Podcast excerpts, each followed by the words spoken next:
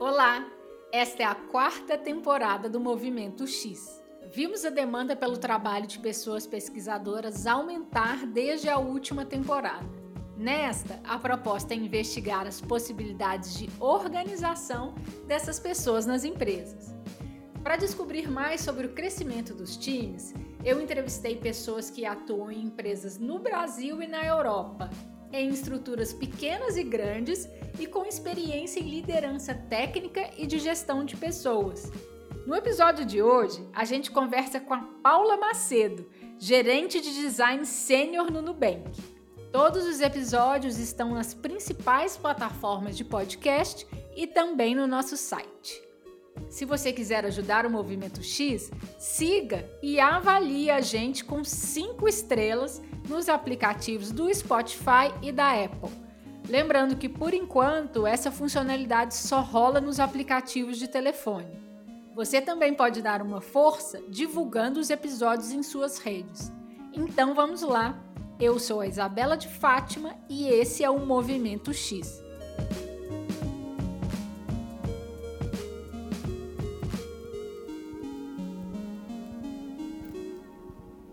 Paula, seja muito bem-vinda ao Movimento X. Estou muito feliz de você estar aqui, porque tem muito tempo que eu quero te entrevistar. Pô, eu também estou muito feliz, finalmente. Finalmente. É, vamos começar com você se apresentando brevemente. Me conta onde que você trabalha e o seu papel hoje. Certo. Então, hoje, né, ou, ou a minha vida. Eu, olha, eu sou uma pessoa que vem da área de, de biblioteconomia e ciência da informação. Eu tive uma carreira por muito tempo é, como UX mais generalista. Em determinado momento eu me apaixonei por pesquisa, porque eu entendi que era a melhor forma de a gente aprender, que era muito pretensioso a gente acreditar que é, a gente poderia ter as ideias a partir só do nosso repertório, então eu entendi que pesquisa era fundamental no processo de design. E aí, é, o Nubank foi o primeiro lugar onde eu vim como uma, uma pessoa para criar é, o time de pesquisa do usuário, né, que a gente chama de UX Research. E passei um tempo aqui como head de UX Research. E hoje eu estou voltando um pouco com um escopo mais abrangente, liderando research, né, pesquisa, mas também outras disciplinas de design, como estratégia de conteúdo, design de produto. Esse é um é o hoje. Legal. E você teve, você já mencionou aí, né? Mas eu acho que vale ressaltar que você esteve à frente de um time, né? Da criação de um time de pesquisadores em UX, que ele cresceu bastante em pouco tempo, né? Sim. Como é que foi essa experiência? Sim. Olha, é, eu cheguei no Nubank em novembro de 2019 que foi um momento do que a gente chama de é, grande crescimento, vamos dizer assim, né? Em inglês a gente fala hypergrowth, na linguagem de startup. Então, para você ter uma ideia, é, o capítulo de design como um todo, que incluía o time de pesquisa, ele não tinha nem 50 pessoas, eu acho. Entre 30 e 50 pessoas, né? Pesquisadores é, éramos com a minha presença sete no Brasil e no México. E em um ano e pouco, assim, isso cresceu exponencialmente. Hoje, né, o capítulo tem mais de 300 pessoas, né? O de e design? O time de design. E o time de pesquisadores em UX, é, acho que é quase 65 pessoas. Então, foi um crescimento muito acelerado. No primeiro ano que eu fui head de, de pesquisa, né, líder de pesquisa, a gente foi de sete pessoas a 30 pessoas em um ano. Então, foi, foi um crescimento muito acelerado, que eu não tinha ainda vivido em outra empresa, na, numa especialidade como a nossa, né, pesquisa. E, mas você já tinha visibilidade de que, de que ia acontecer isso, que esse time ia crescer rapidamente? Olha, quando, quando eu entrei, conversei com o meu líder, né, de design e a gente tinha um, um pouco de ideia dos produtos que já estavam planejados para aquele ano. Mas, inclusive, meu papel, além de criar o time, foi trazer uma pesquisa de fundação para estratégias de, de cinco anos da empresa. Então, a gente estava em 2020 e a gente criou o plano do Nubank 2025, e que ia determinar os públicos que a gente gostaria de atingir, né, além do público original do Nubank, que era o jovem, urbano, digital. Então, a gente quer milhões de clientes, mas por onde a gente vai começar, qual o perfil? E quais as necessidades é, financeiras não atendidas dos brasileiros? Então, eu ajudei a criar, né, junto com, com o chefe de produto e com o, o chefe geral, que é o Davi Vélez, o CEO, é, a estratégia de 2025 continha também a estratégia de portfólio. Então, assim, é, não que no primeiro dia não se falou quantas pessoas iam ter, ser, ser, contratadas, mas eu sabia que o crescimento da complexidade do produto que estava por vir, assim. Mas eu fiquei surpreendida, assim, com a, com a velocidade que as vagas começaram a ser abertas. A partir do momento que eu comecei a contratar pessoas e essas pessoas começaram a ter um papel focado em uma unidade de negócio, as outras, outras unidades de negócio também queriam ter mais. Uhum. Então acabou que a gente ultrapassou muito as metas iniciais assim, de, de contratação. Quais foram seus maiores desafios ao longo desse processo e como que você contornou eles? Então, olha, muito do, dos líderes do Nubank, é, eles vieram de uma cultura de desenvolvimento de produto numa maturidade muito diferente da do Brasil. Por isso, inclusive, que é, no Nubank contra, sempre se contratou pessoas de todas as nacionalidades. Para pesquisa, isso não podia ser muito feito, porque a pessoa precisava ter um português muito bom para entrevistar. E mais do que isso, né? Ela deve ter português muito bom, mas ela tinha que conhecer muita cultura brasileira. Então, a gente sempre teve estrangeiros no nosso, nosso time, por exemplo, lá no começo, é, a gente teve o Paco, mexicano, Carlos Hernandes, é, que é venezuelano, mas eles têm um português incrível e, e, eles já moravam no Brasil, já trabalhavam no Brasil. Então, isso limitava um pouco a quantidade, as nacionalidades e as competências desses pesquisadores. Então, assim, tinha um descasamento entre a expectativa desses líderes de produto e a capacidade do nosso mercado local. Então, eu acho que esse foi o maior desafio, é de montar um time que conseguisse atender necessidades né, internas da empresa, sendo recompensados pela sua experiência e, e, e também conseguindo atingir a, as expectativas de pessoas que já trabalhava há muitos anos como pesquisadores de UX. No Brasil isso era muito novo. É, é, eu contratei pessoas que ainda não tinham trabalhado como pesquisadores de UX, eram pessoas que vieram migrando de áreas de, product, de design de produto, por exemplo, entendeu? Então, eu acho que esse, essa expectativa versus realidade foi o maior desafio. E que quais são as variáveis né, sobre as pessoas a disciplina e a empresa que você acredita que a gente deve levar em conta quando a gente está começando um time de pesquisadores? Eu busquei formar um time é, desde o começo que tivesse bastante diversidade de competências. Então, pessoas que vinham de áreas bem de produto, é, então digital, então pessoas que tinham esse repertório, pessoas que tinham um repertório mais de ciências sociais, antropologia, né? É, e consultores também. Então, o começo do time, esse grande case, né, esse grande caso de, que eu desenhei de futuro, que também ajudou a empresa a entender como usar pesquisa, porque foi um projeto que foi muito divulgado, eu também contei com pesquisadores externos e com pessoas que já estavam no Nubank, para conseguir criar uma referência mesmo de como se trabalhar. Então, foi foi uma, uma combinação de trazer pessoas com essas é, habilidades bem diversas para que elas pudessem uma influenciar as outras e trazer muita riqueza no nosso processo de pesquisa, né? É, eu acredito que isso trouxe um ganho de maturidade geral para o time, não para o indivíduo. Então, a gente, como time, quando a gente se reunia, a gente aprendia muito, e eu acho que isso é uma, uma característica da cultura do time de pesquisa no Nubank que se mantém até hoje. É um time que se ajuda muito. Então a gente tem, tem momentos que a pessoa que é muito boa naquela metodologia, ela dá curso, não só para pesquisadores, mas para outros também aqui internamente.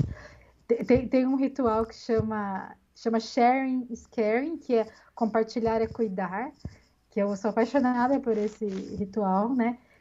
né? Sempre que dá, eu também tento entrar para assistir, onde as pessoas compartilham é, trabalhos que elas já fizeram em outros momentos da carreira dela, então um livro, uma coisa que ela aprendeu. Então, assim, essa cultura foi bastante importante para que existisse essa troca, é, já que era isso, não tinha um estereótipo do pesquisador ideal, né? Outras empresas, da onde vieram as pessoas aqui do bem, como Facebook, Google, eles já tinham um estereótipo desse pesquisador ideal. A gente criou isso a partir dessa mistura que a gente foi fazendo, assim, né? É e, mas eu diria que são muitas características. O que aconteceu é que o Nubank tinha uma cultura bastante de startup, né? Então, todo mundo tinha acesso a todo mundo, todo mundo tinha acesso à liderança, não tinha muitas camadas gerenciais no meio do caminho. Só que com esse crescimento, quando você chega, por exemplo, quando você tem 50 pessoas, você consegue ter uma liderança só e essa liderança né, abarcar tudo. Quando você tem 300, já não é possível, você precisa ter uma outra camada de liderança no meio. E isso não aconteceu só com o design, isso aconteceu com todas as disciplinas. Então, é, alguns pesquisadores que já estavam aqui, eles acabavam se sentindo desconfortáveis, não só pesquisadores, verdade, todas as disciplinas, com um novo modelo de trabalhar, né? É, então, é, a gente acabou criando novos rituais, criando um, um processo, né? É, que a, que foi criado no, junto que a gente estava fazendo as entregas também. Então, assim, o jeito de entregar valor, o jeito de ser avaliado, o jeito de ter sucesso no Nubank foi sendo criado no meio do caminho. Então, precisou que as pessoas também é, tivessem paciência com isso e nós, que éramos gerentes, conseguíssemos conduzir as pessoas da melhor forma, né? E aí isso às vezes muda um pouco de uma um produto que já tem uma cultura de pesquisa há mais tempo, e a pessoa vai ser a primeira pesquisadora daquele produto, que aconteceu não só com pesquisadores, mas com outras pessoas. Então, quando se formava um produto novo, uma área de produto nova, aquele processo também nascia junto. Então, essas são características, eu acho que, que também mudaram ali algumas dificuldades que algumas pessoas tiveram, outras não, mas também oportunidades de crescimento, de desenvolvimento que as pessoas tiveram, né? Uhum. E quando você estava aí construindo esse time no início, uhum. né? Qual foi a forma que você escolheu de organizar essas pessoas pesquisadoras? É, uma coisa que a gente sentia muito, que até hoje eu vi alguém querendo fazer um, uma planilha para entender como que é a distribuição né, das disciplinas em cada empresa, que eu achei bem interessante. Também eu curiosa. vi também, passei por essa planilha hoje. é, a gente sentia que eram poucos pesquisadores é, para a disciplina de design, né? Tá. E, e, também para outras disciplinas de produto. Então a gente, eu e o Lucas, né, que é meu líder, a gente criou mais ou menos um, uma distribuição que a gente acreditava que era mais viável. É, e a gente buscava ter pessoas focadas em entregas mais completas, em vez de ser um pesquisador meio consultor. Eu nunca acreditei nesse modelo. Mesmo quando eu trabalhei em consultoria, é, a gente buscava ter um escopo muito bem definido da nossa entrega, sabe? Uhum. Lugares, outros lugares que eu trabalhei, onde pesquisa era vista como uma, uma área que só dava informação, eu não acredito nesse modelo. Então, aqui no Nubank, eu também busquei criar oportunidades para que os pesquisadores tivessem escopo bem definido. Então, teve todo um trabalho que eu fiz com as lideranças dessas áreas de negócio de entender qual que é o tamanho do time que elas tinham que ter. E se, se o time delas precisava de um gerente, se precisava de um, um especialista sênior, especialista júnior, porque tinha assim uma percepção que pesquisa era fazer teste de usabilidade e podia ser pessoa júnior. Mas com esse reposicionamento que nós criamos a partir, inclusive, desse projeto que eu falei, que foi global, né, foi estrutural, é, eu falei, olha, tem outras oportunidades além disso para fazer teste de usabilidade, você não precisa de pesquisador, você pode ter um, né, é, pode contratar uma consultoria, você pode ter um product designer que faça isso. Então, é, teve um trabalho que foi corpo a corpo com esses líderes mesmo, de trazer a importância de ter pesquisadores mais sênios, né? É, e também ter gerentes de pesquisa em cada unidade de negócio. É, mas isso foi um, uma construção que foi feita ali para que eles, esses pesquisadores tivessem sucesso. Porque o que acontecia é que chegava um pesquisador mais júnior numa unidade de negócio com muitas pessoas sênior, essa pessoa sentia ficava tirando pedidos, entregando pedidos, sem ter uma, um papel mais decisor no produto final. Né? Então, a primeira coisa que eu tentei mudar de mindset aí, de modelo de pensamento, foi isso. Qual era o papel desse pesquisador no produto mesmo? Certo. É, vou tentar tangibilizar aqui um pouco né, é, sobre o que a gente está falando de estrutura. Você me corrige se eu estiver entendendo errado. Colocando em caixinhas, é como Sim. se né, é, tivesse ali o capítulo de design, vocês estavam também no capítulo de design, né? Vocês, pessoas pesquisadoras. É, você, neste momento, como uma head, e você tinha é, gerentes, né, pessoas liderando as unidades de negócio isso. E junto dessas pessoas liderando, havia também outros pesquisadores, né? Isso. A, a, as, as posições, elas per pertenciam à unidade de negócio. Elas não pertenciam ao capítulo de design. Ah, e aí que eu fazia, tá. eu trabalhava com esses líderes para que eles fizessem o melhor planejamento das posições deles. Então, eles criavam as posições e eu contratava. O que eu tentei fazer é trazer mais inteligência para a maneira que eles criavam as posições. E, e juntamente com o Lucas, que é o meu líder, em alguns lugares que eles não tinham planejamento de pesquisadores, trazer para eles a importância de ter pesquisadores também nesse planejamento anual. Certo. Então, mas a vaga, a posição, quem vai pagar o salário deles era unidade de negócio. Sempre foi assim. Eu era a única pessoa que ficava na, na, na disciplina de design. Depois de um tempo, a gente criou o time de Research Ops, de operações em pesquisa, uhum. que também era um time é, cross, né, é, horizontal. Mas, desde o início, o pesquisador pertencia a uma unidade de negócio específica. Olha só. E dentro dessa, dessa forma que vocês começaram a padronizar, vamos chamar assim, tiveram, você teve a oportunidade, ou o time teve a oportunidade de testar outras estruturas dentro dessas unidades de negócio? Então, aí que acontece. É, tem, tem, tem, tem vários níveis aí. É. Aí que eu falo, quando eu falo de consultor, eu estou falando o seguinte: às vezes a pessoa era a única pesquisadora daquela unidade de negócio. Vamos pegar um exemplo aqui de cartão de crédito, tá? Tá bom. Só que o cartão de crédito é gigante. Então, o alcance dessa pessoa era superficial. Uhum. Entende? Se eu desse para ela uma missão dentro do cartão de crédito, a capacidade que ela tinha de influenciar o produto era maior. Só que para isso eu precisava de um time maior, ou então, uma outra coisa que a gente fez, criar uma agenda de pesquisa para unidade de negócio, onde a gente priorizava que pesquisas que iam ser feitas e pesquisas que não iam ser feitas por aquele time, pesquisa que não ia ser feita por ninguém, entendeu? Uhum. E aí a gente dava mais qualidade para essas entregas, para esses pesquisadores. Certo. Né? Então isso foi também uma mudança estrutural corporativa que a gente fez junto com é, esses gerentes dos produtos, quando eles publicavam quais eram os objetivos do semestre, eles também publicavam qual, qual era a research agenda, qual era a agenda de pesquisa daquela unidade de negócio. E era um comprometimento, né, de qual seria o escopo daquelas pessoas que iam atuar.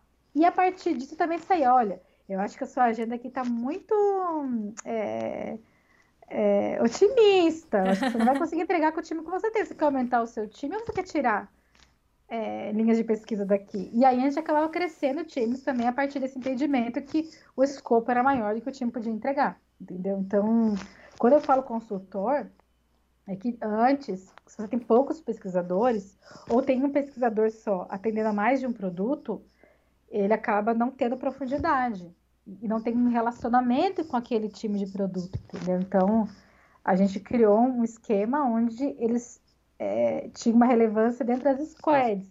Squad como se fosse uma unidade menor dentro da unidade de produto. Então, squad de, é, de, de, pontuação lá de prêmios dentro de cartão de crédito. Uhum. Não cartão de crédito como um todo. Sim. Entendeu? Então é como se né, dessa unidade de negócio você tinha, tinha times e essas pessoas ali trafegavam entre as squads, né? Como você, como você mencionou.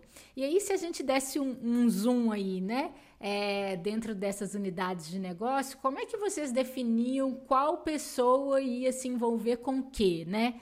Basicamente, é como que se organizavam essas demandas entre os pesquisadores, além dessa agenda de pesquisa que você comentou? Então, aí a gente passou a ter o, a figura do, do, gerente de pesquisa,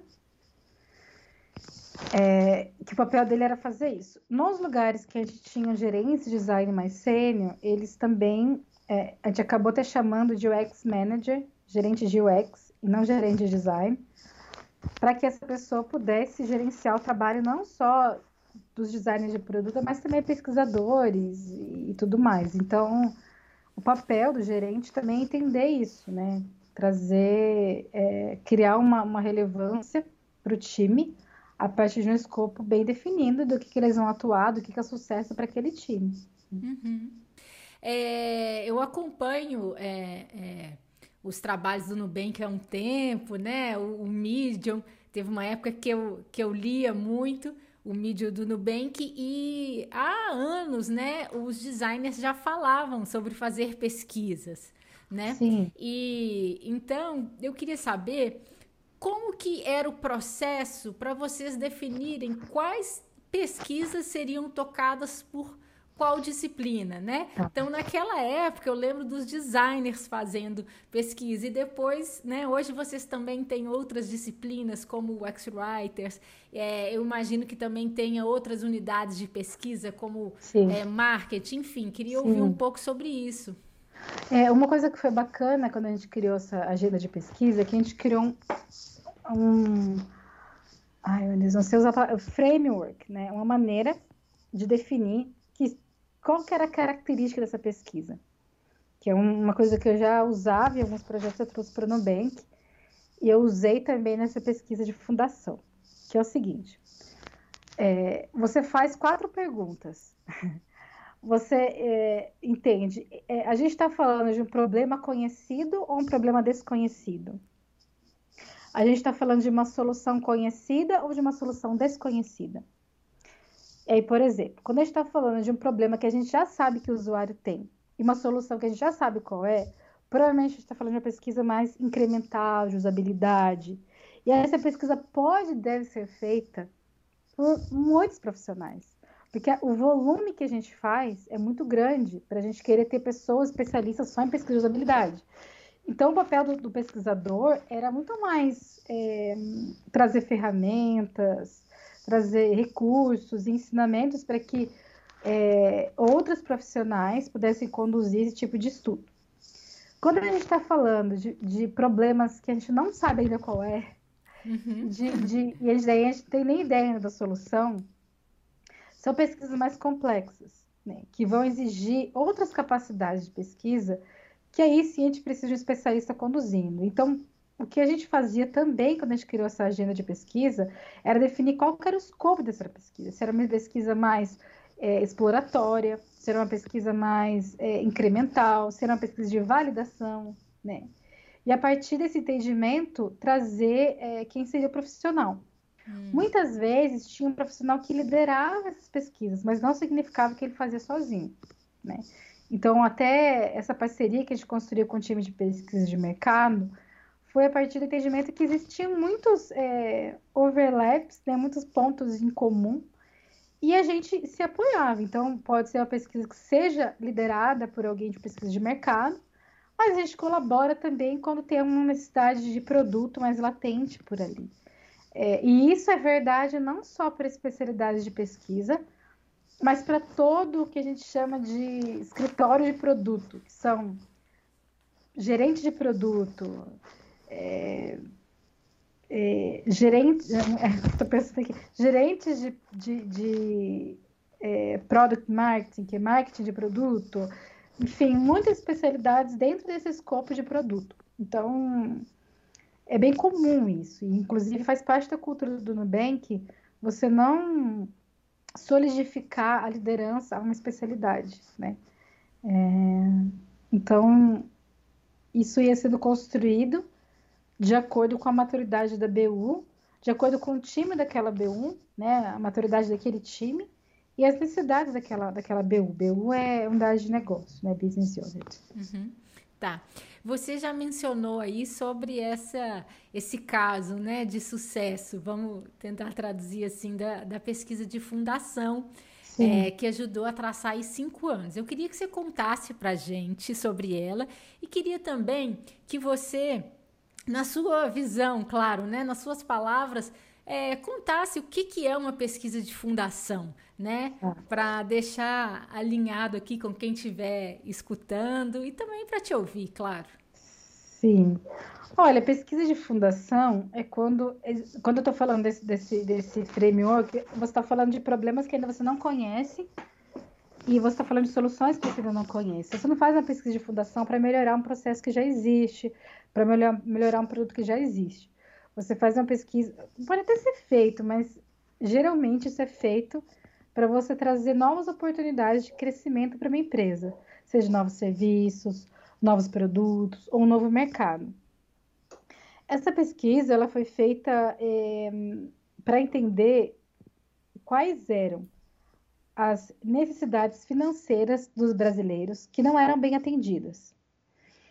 É, e a gente expandiu um pouco o, o, o público-alvo do Nubank, que era o jovem urbano, e a gente conseguiu falar com pessoas de outros perfis e de todas as regiões do Brasil. É, depois teve outros projetos que aprofundaram mais a questão de perfilamento, né? Projetos liderados pela área de mercado. Mas quando a gente fala do que, que o Nubank vai resolver na vida das pessoas, é, foi feito dessa forma feita uma pesquisa, foi no meio da pandemia, então a gente teve que readaptar e conseguir fazer um, um aprofundamento etnográfico à, à, distância, que foi interessante, porque é, o Nubank, ele nasceu digital. Então, entender essa apropriação do mundo digital por essas pessoas, inclusive para fazer entrevista com a gente, era um achado de pesquisa também, né? É, como que era construir essa intimidade nesse ambiente, como as pessoas expressavam nesse ambiente, quais as dificuldades que elas tinham nesse ambiente, também foi usado para pesquisa, pra, né, para pesquisa. E aí, o que, que foi mais complexo é que a gente tinha que também trazer é, insumos para as áreas que já existiam, além das novas áreas. Então, além de fazer a pesquisa, a parte da divulgação, do envolvimento dos profissionais da empresa inteira. Então, ela, ela alimentou um pouco os produtos que já existiam, para pensar é, quais são hoje oportunidades de mercado que nenhum outro banco está atendendo bem, que as pessoas têm necessidades e elas não são atendidas. Mas também ajudou o time é, da estratégia corporativa e o, o chefe de produto da empresa, que era o Jag, a pensar qual seria a estratégia de portfólio e como que o Nubank ia ter sucesso no, no, Brasil nos próximos 25 anos, nos próximos 5 anos, aliás, até 2025. Então, aquilo ajudou a criar uma visão de produto, mas também de negócio, né? A partir desse entendimento da, das pessoas. E, e aí foi isso, a gente mapeou muitas necessidades, tinha mais de 150 necessidades já priorizadas, e a partir das 150 necessidades, a gente encontrou sete grandes áreas, é, e o core do problema do brasileiro, que é a ansiedade financeira, que se você segue o, os canais do Nubank, você deve ter percebido que, que o Nubank começou a falar sobre isso já faz um tempo. Então, a gente entendeu que o core do problema é uma ansiedade financeira, né, vivida por uma falta de repertório em relação a, a diversas funcionalidades do sistema bancário, e também ao falar sobre dinheiro, ao que é dinheiro no dia a dia do brasileiro, né? É um assunto muito íntimo, delicado, às vezes inacessível. Então, a gente entendeu esse core e a gente construiu um posicionamento para o Nubank a partir disso e foi, foi cascateando quais seriam as estratégias de negócio para os negócios daquele momento e os negócios futuros. Então, o Jag mesmo fala, tem um podcast que ele fala dessa pesquisa, ele fala que ela definiu uma estratégia de dois anos no mínimo de produto. Né? Nossa. Então, não é a pesquisa que você faz sempre. Tinha muito pesquisador que morria de vontade de fazer aquele projeto de novo. Uhum. Mas não é a pesquisa que você faz todo mês. É a pesquisa uhum. que tem muito, muito, é muito intensa, mas você faz a cada dois anos. na empresa, né? E, e, e quanto tempo mais ou menos durou essa pesquisa? Você tem ideia? Ela durou. Então, a pesquisa. Olha, a pesquisa mesmo, né, planejamento, entrevista, entrega, acho que durou três meses. Uhum. A, a parte de estratégia durou uns seis meses, eu diria, uhum. porque daí teve todo esse cateamento que eu estou dizendo, que não uhum. foi só da pesquisa, mas foi de outras áreas, como, por exemplo, qual que seria é, as oportunidades de, de, mundo do Nubank, de negócio do sistema bancário. Então, a gente juntou isso com outras coisas que estavam sendo feitas para construir estratégia de portfólio. Né? Então, a pesquisa em si foi esse tempo, mas levou um tempo a mais aí para a gente sentir que a gente terminou o projeto, de certa forma. E eu tô aqui me perguntando, né, o desafio que deve ter sido vocês fazendo essa pesquisa num momento em que nós estávamos vivendo, nós e o mundo inteiro, diversas é. mudanças e vocês ainda é, explorando ali o território do problema, o território das, das oportunidades é, para os próximos cinco anos, né, que é um uhum. momento de imensa incerteza. Deve, deve, ter sido um, um trabalho fantástico. Muito bom. Foi, foi bom. Foi... Grande aprendizado. Muito bom ouvir de você contando sobre isso. É, a gente já falou várias coisas que deram certo. Podemos falar um pouco sobre coisas que deram errado, não só na sua experiência atual, né, na companhia atual, mas da vida mesmo, né? Queria que a gente Sim. falasse um pouco de erros com relação à organização de pessoas pesquisadoras, criação de times. Olha, eu acho que às vezes. É, e eu acho que assim, desalinhamento de expectativas, tá? Às vezes a gente contratava pessoas que eram, não só aqui no Bank, mas em outros lugares, pessoas que são brilhantes é, em, em, uma certa é, vertical, né? É, mas elas não estavam alinhadas com o propósito da empresa. Elas não, sabe, acaba que o Nubank é um lugar que eu, eu nunca me vi trabalhando num banco. Mas quando eu conheci o propósito do Nubank, eu me sinto, eu sinto diferente. Eu não me sinto trabalhando num banco, sinceramente, sabe? Porque o Nubank, ele tem essa questão cultural do valor muito forte. Mas continua sendo uma fintech, vai, uma tecnologia. É, então, assim, às vezes pesquisadores são muito sonhadores sobre o seu papel na sociedade, entendeu? Eu mesma eu vim de ciências sociais aplicadas. Então, toda a minha formação ela é voltada para entender como melhorar a sociedade. E às vezes a pessoa ela tem isso é tão grande dentro dela que ela tem uma dificuldade de entender o que ela pode entregar de valor hoje. Entender que às vezes aquilo que ela almeja vai vir com o tempo, né? Então, acho que foi muito frustrante, às vezes, tanto para as pessoas muito boas que entraram no Nubank e, e não conseguiram mudar a sociedade, entendeu? É, como tem para o Nubank, às vezes contratar aquela pessoa e ter uma grande expectativa e aquela pessoa não conseguir produzir valor para o negócio. Eu acho que trabalhar num ambiente corporativo exige que você tenha consciência que você está dentro do ambiente corporativo, sabe? Não significa que você tenha que ser, hum, como é que eu posso dizer, é, você continua sendo porta-voz do usuário, do consumidor, do cliente, da pessoa. Não significa que você tem que ser porta-voz do negócio, mas significa você entender que por meio do negócio você transforma a vida das pessoas.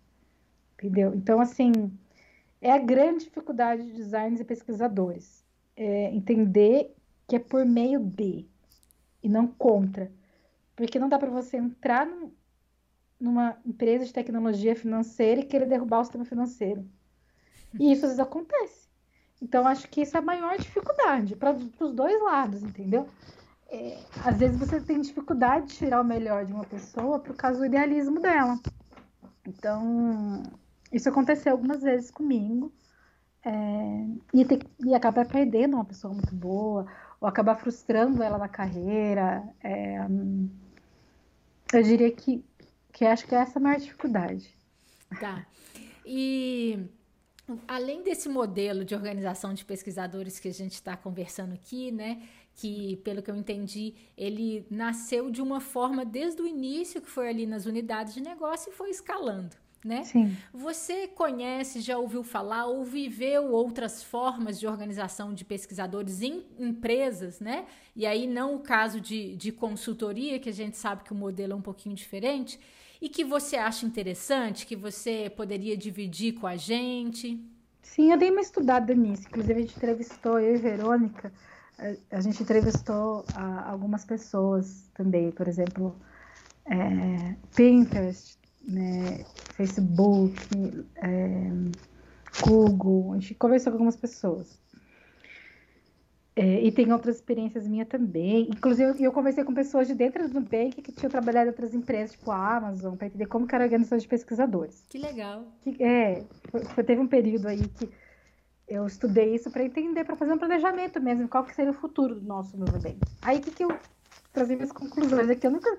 Eu tô querendo me escrever um post sobre isso, mas eu não consegui ainda parar para fazer. Mas eu vou tentar organizar aqui para você, tá?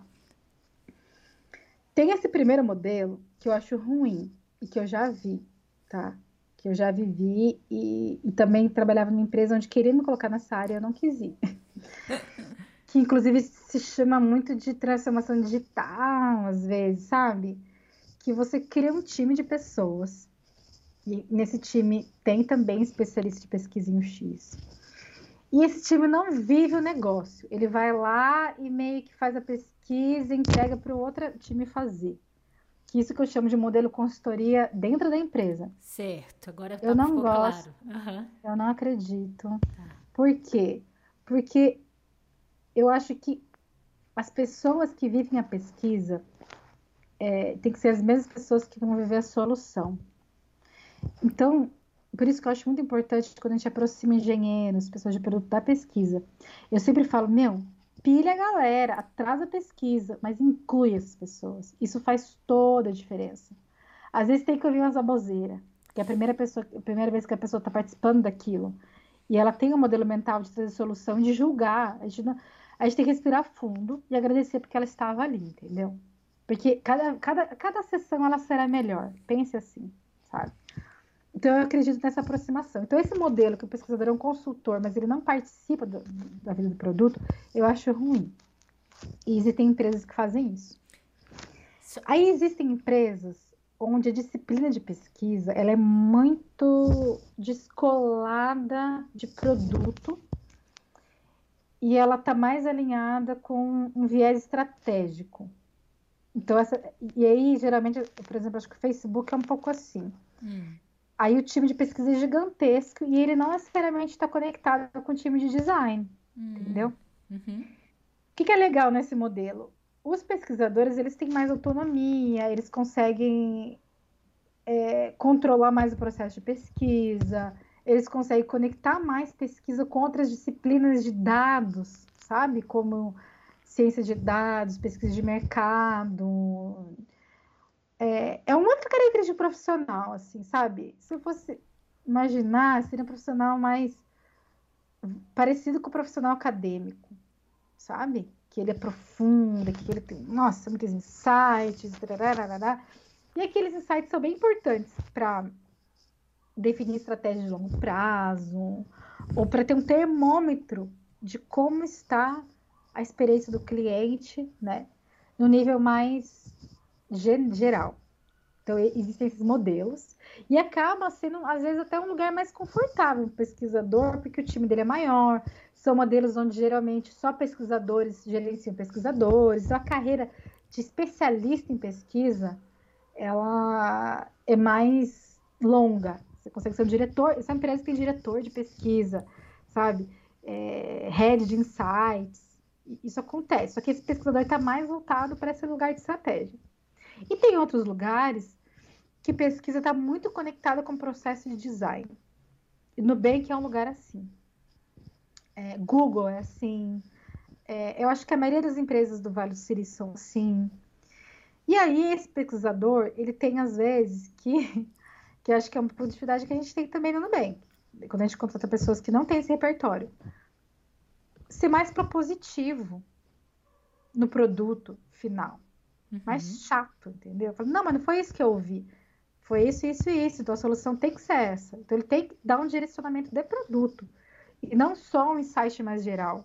uhum. que vai, sabe, que vai alimentar marca, inspiração e tudo mais. Então, é, eu acho interessante esse último modelo, embora eu também acho que esse pesquisador não é ruim, mas acho interessante esse último modelo porque nós, como pesquisadores, temos mais chance de fazer aquela coisa de idealista, de mudar das pessoas.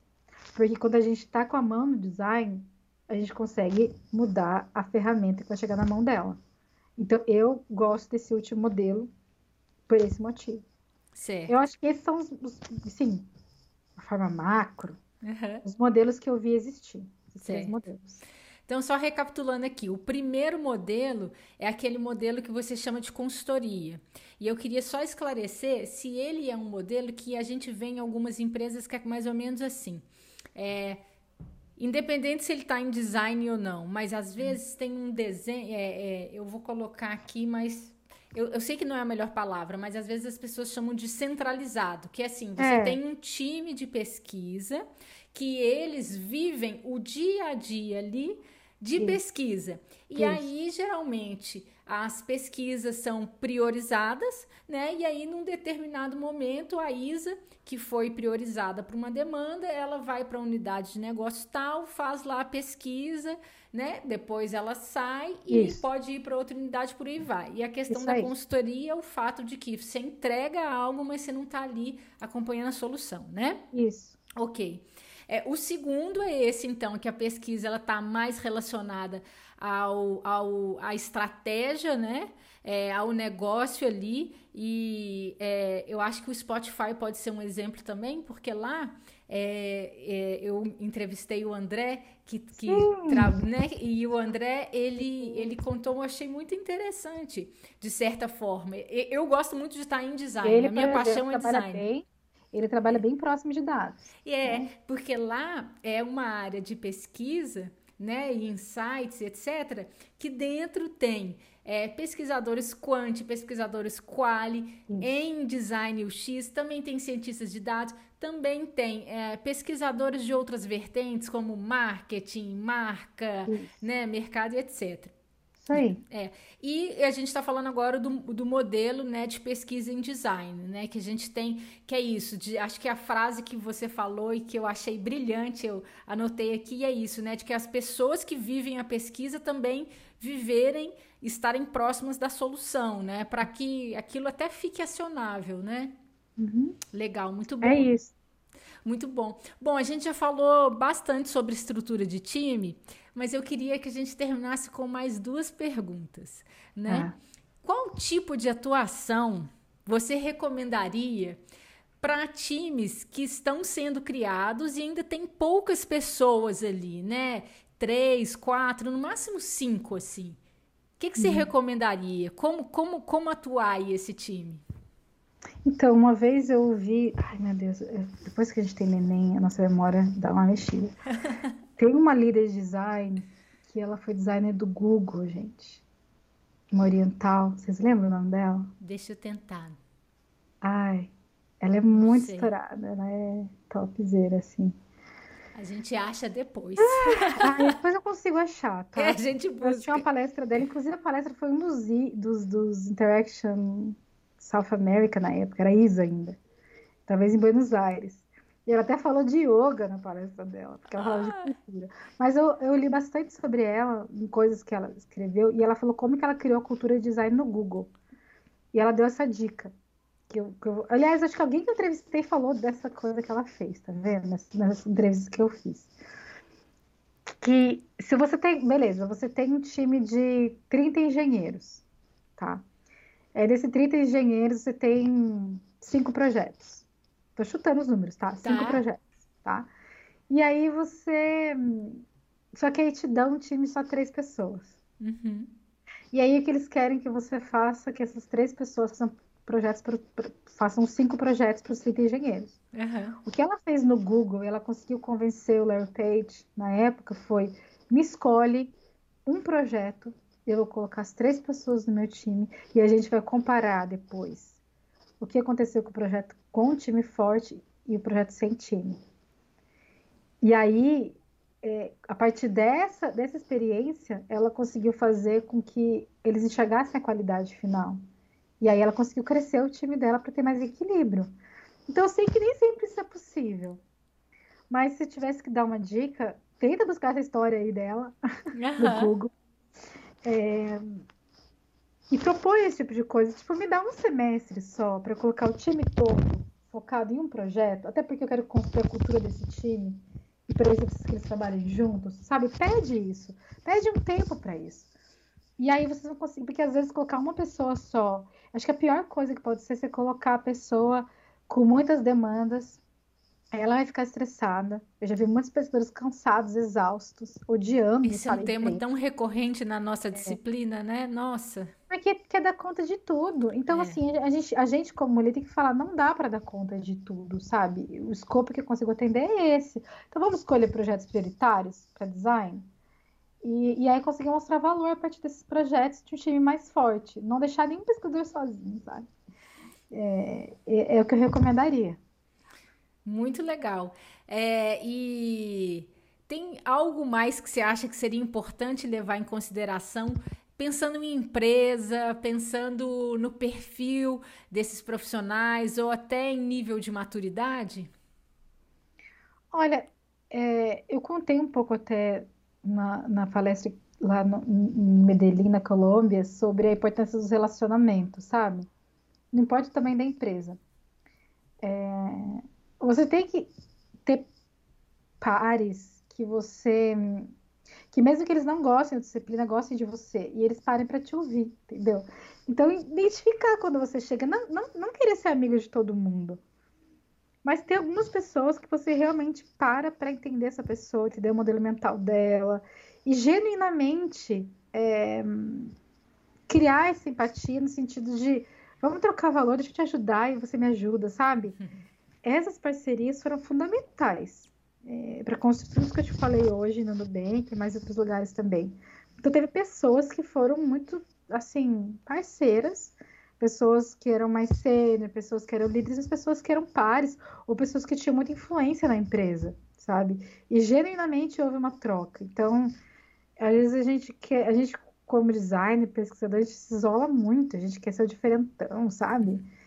E, e eu já vi designers e pesquisadores ótimos, isolados, não conseguiam também entregar resultado. Então, é ceder um pouco, sabe? É, gastar aquele tempo no café que demora mais. É, não importa o tamanho da empresa, isso faz a diferença. E mesmo nesse, nesse mundo remoto, não é só no mundo antigo, não. É importante construir essas relações. Agora eu prometo que é a última de verdade, tá? Se você pudesse testar qualquer coisa, mesmo aquela coisa que você começa a pensar e você fala, não, gente, eu tô viajando demais, assim, muito nível brainstorm, assim, sabe? Não sei se isso vai parar de pé, mas se você pudesse testar qualquer coisa, qualquer coisa aí no seu time, né? Que hoje você também é, lidera a pesquisa, né? E outras disciplinas, mas enfim, se eu pudesse testar qualquer coisa para organizar pessoas pesquisadoras em uma companhia, o que, que você faria? Para organizar? É, ou para criar um time. O que eu gostaria de fazer, que eu queria ver o que dá, pesquisadores prototipando. Ricardo Perotti, é, ele falou isso uma vez. Nossa, eu acho que a gente deveria fazer tal coisa. Isso é um absurdo. Eu sei que vão falar que eu sou louco. Eu falei, não, eu concordo com você. Por mim também poderia fazer isso que seriam pesquisadores prototiparem. Eu não estou falando de protótipo navegável, de Figma, não. Eu estou falando, depois que a gente, às vezes, pesquisadores são as melhores pessoas para dizer o caminho da solução. Então, sabe, você desenhar, nem que seja à mão, um caminho de solução. Eu gostaria muito de testar isso e vendo o que ia dar. É, eu ainda acho que talvez tenha oportunidade de, algum, de alguma forma e quero ver no que vai dar. Mas eu acho que nós, como pesquisadores, a gente tem ficado muito num, num lugar seguro de não colocar o pé e apontar o dedo. E, e outras pessoas também fazem inferências e apontam direção sem ter todas as certezas. Então a gente não precisa de todas as certezas, mas a gente tem que apontar mais os caminhos, sabe? Você estuda, estuda, vira cabeção, sabe um monte de coisa, e o que, que aquilo está de fato é, gerando de forma concreta, sabe, na vida das pessoas. Ou então, dentro do processo de produto, é tudo muito rápido. Quanto mais concreto e tangível você for. Então, eu adoro um relatório de pesquisa que tem no final é, propostas em, é, de fidelidade baixa, solução. Eu, eu testaria isso. Muito legal, muito legal. E é, eu li um texto esses dias. É, eu ando lendo coisas de alguns pesquisadores e pesquisadoras e designers que eu, que eu admiro de 2016, 2017, sabe? Bebendo de fontes. E aí eu li um texto da Erica Hall, que eu sou super fã dela também, que ela fala sobre design baseado em evidências né? Uhum. E uma reflexão super Legal. interessante que imagina de 2016, né? E que de certa forma a gente poderia fazer uma analogia com o que tem acontecido hoje, que é assim, né? A gente está o tempo inteiro trazendo evidências, trazendo evidências. Esse é muito o papel de pesquisa, né? Só que nessa época ainda era essa história de ir atrás de evidências para evoluir né, os produtos e serviços, criar novos produtos e serviços. Então, tem aí essa tangibilizar. É, não sei se existe essa palavra, né? essa, essa tangibilidade, tangibilidade né? essa, esse caráter do quanto, quanto que vai ser tangível ou não ali aquela, aquela entrega. Mas é. eu acho que tem super a ver e esse texto é ótimo. Legal, é, quero ver depois também. Você quer falar alguma coisa que eu não tenha te perguntado? Eu acho que sim, até no processo da gente marcar isso, é uma coisa que eu acho que é importante que as pessoas que estão pensando isso é, olha, na, é fluir, navegar e dançar conforme a música. Não adianta a gente criar, querer criar uma organização de pesquisadores completamente alheia ao movimento da empresa, sabe? Às vezes eu vejo as pessoas quebrando cabeça com isso. Por exemplo, você está numa empresa que está acabando de começar, você pega o modelo da, da Amazon e você quer implementar. Sua empresa não é a Amazon, então, assim, é muito importante você acompanhar o que está acontecendo com outras disciplinas. Tipo, não ficar tanto só no mundo de design, de pesquisa, sabe? E, e vai existir a melhor organização para aquela empresa. Não existe melhor ou pior. Quando eu falei desses três modelos, é, eu estou falando esses modelos adaptados àquela cultura, àquele momento. E não significa que no futuro isso não possa mudar. Então, eu acho que a gente tem que pensar pesquisa, pensar design, é, mas de uma forma mais global com o produto, sabe? Então, é, e aí a gente entrar em empresas mais cientes também do momento daquela empresa. A gente entra e se decepciona um pouco. Então, faça sua, sua pesquisa Veja que pé que estão as coisas e entenda que é o melhor para aquele momento também, sabe? Eu acho que não existe fórmula. É muito importante a gente é, se dar conta disso, que não tem fórmula ideal tem a organização para aquele momento, sabe? E para aquela empresa. Acho que isso é importante também. Legal, muito bom. Eu acho que a, a gente passou por todos os pontos assim com uma Legal. forma incrível, assim, muitos, muitos aprendizados. É, você foi muito generosa em compartilhar todo esse processo aí que você tem vivido no Nubank. Eu aprendi muito. Certamente quem, quem vai ouvir vai aprender também. E quero te agradecer demais pelo seu tempo e por ter topado fazer parte aqui do Movimento X, Paula. Poxa, estou muito feliz também. É, agradeço bastante. Parabéns por esse trabalho, por trazer esse conhecimento aí de uma forma organizada, que fica para a posterioridade, né? Então, parabéns pelo seu trabalho. É, espero que eu tenha colaborado. E, e é isso. Vida longa, Movimento X. Parabéns. Chegamos ao fim deste episódio e eu espero que você tenha gostado. Se você quiser ajudar o Movimento X, siga e avalie a gente com 5 estrelas nos aplicativos do Spotify e da Apple. Lembrando que por enquanto essa funcionalidade só está rolando nos aplicativos de telefone. E você também pode dar uma força divulgando os episódios em suas redes. A criação do podcast, dos roteiros e a curadoria dos temas e entrevistas são feitas por mim, Isabela de Fátima. A revisão de todo o conteúdo do Movimento X é feita pela Renata Moreira. A trilha sonora original e a execução da trilha é do Richard Garrel no seu projeto Aeoner. A edição do áudio é feita pela Renata Valentim. A identidade visual é do Cristiano Sarmento. O site também é dele em parceria com o Pedro Ivo. Obrigada por ouvir até aqui e até a próxima entrevista.